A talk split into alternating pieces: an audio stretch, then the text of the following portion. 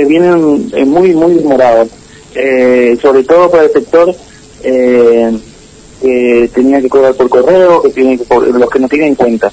Las asignaciones universales cobraron, Mm. los que tenían cuenta cobraron, pero hoy eh, todavía no cobran, y estamos hablando de un mes, y medio que se lanzó este programa, eh, no cobran los, los, los que no tienen cuenta. Mm. Eh, y vemos la desorganización que está teniendo y a raíz, a raíz de eso la caída del, del ex eh, eh, interventor de, del ANSES, eh, a raíz de que esta gente no cobra. Están Mm. hablando de un segundo pago cuando todavía no pudieron terminar de pagar el primer eh, eh, pago a la totalidad de beneficiarios después de un mes y medio de haber lanzado el programa. Claro. Eh, y los 10 mil pesos que van a preguntar tampoco alcanzan.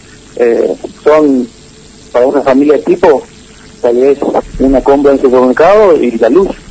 Mm.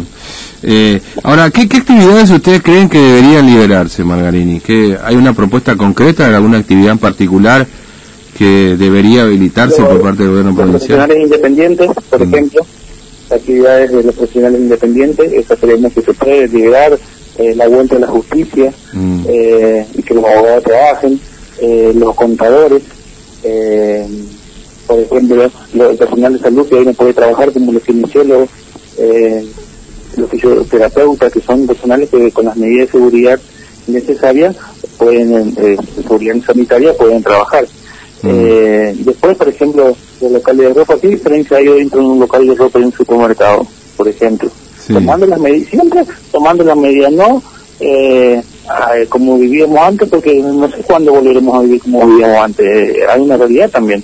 Tomando siempre las medidas necesarias de seguridad sanitaria, eso queremos dejar siempre bien en claro. Pero Mm. no, no vemos una, una diferencia entre un local de ropa y un supermercado, por ejemplo. Mm.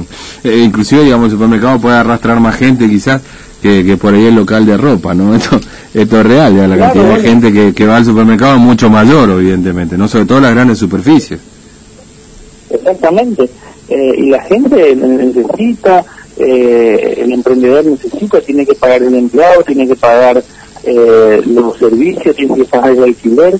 A la vez el inquilino, el, propietario del, del, del local quiere cobrar el alquiler también. Si el, si el inquilino no le puede pagar, se arma todo un- una discusión permanente de quién tiene que asumir el costo de esta situación cuando eh, se le complica absolutamente a toda la familia. Mm. Ahora, eh, también hay un pedido para el regreso de, de- de las sesiones a legislatura, digamos, porque también es otro rubro que está, o por lo menos no, no, no hay sesiones, digamos, ¿no? No sé qué, qué explicación tienen los partes por residencia pedimos la, la vuelta de, la- de las sesiones, eh, por lo menos discutirlas.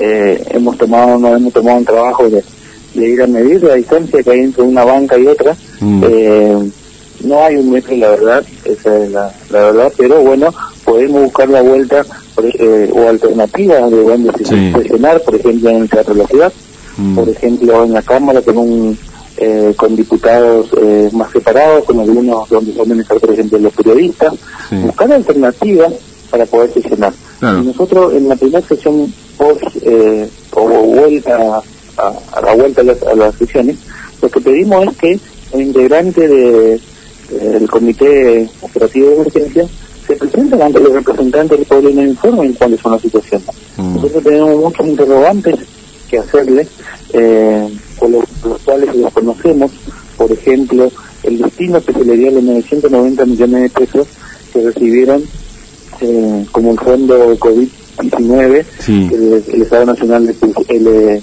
le puso de nombre en compensación a la caída de la coparticipación. ¿Dónde está esa plata? ¿A qué se destinó? Mm. ¿Qué medidas tomaron? Eh, nosotros lo, lo que sabemos eh, es lo que mismo que saben todos los formoseños a, a través de los informes de, Sí. de Torres Mediodía y nada más. Mm. Entonces, queremos que vuelva a, a funcionar el- la Cámara de Diputados, queremos que vuelva a funcionar la justicia, queremos que el boletín oficial se publique Sí. para saber qué, qué, qué- qué acciones de gobierno está tomando el Ejecutivo, porque hoy no se sabe, no hay boletín oficial. Entonces, lo que pedimos es una vuelta a la normalidad de un Estado de Derecho. Mm.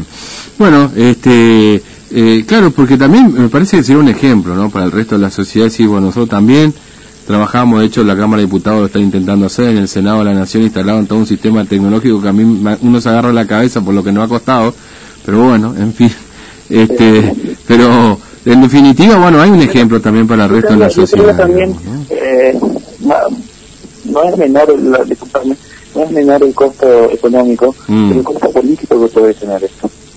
Sea cosa que quieran dejarle diputado, a raíz de esa situación, nada más quieran dejarle diputado en su casa y mm. eh, que las sesiones sean virtuales sin ningún tipo de participación de, de los diputados de la oposición o de los oficialismos o de los diputados, senadores del oficialismo mismo y que acá se torne esto como una democracia virtual o dictatorial donde dos o tres personas toman todas las decisiones.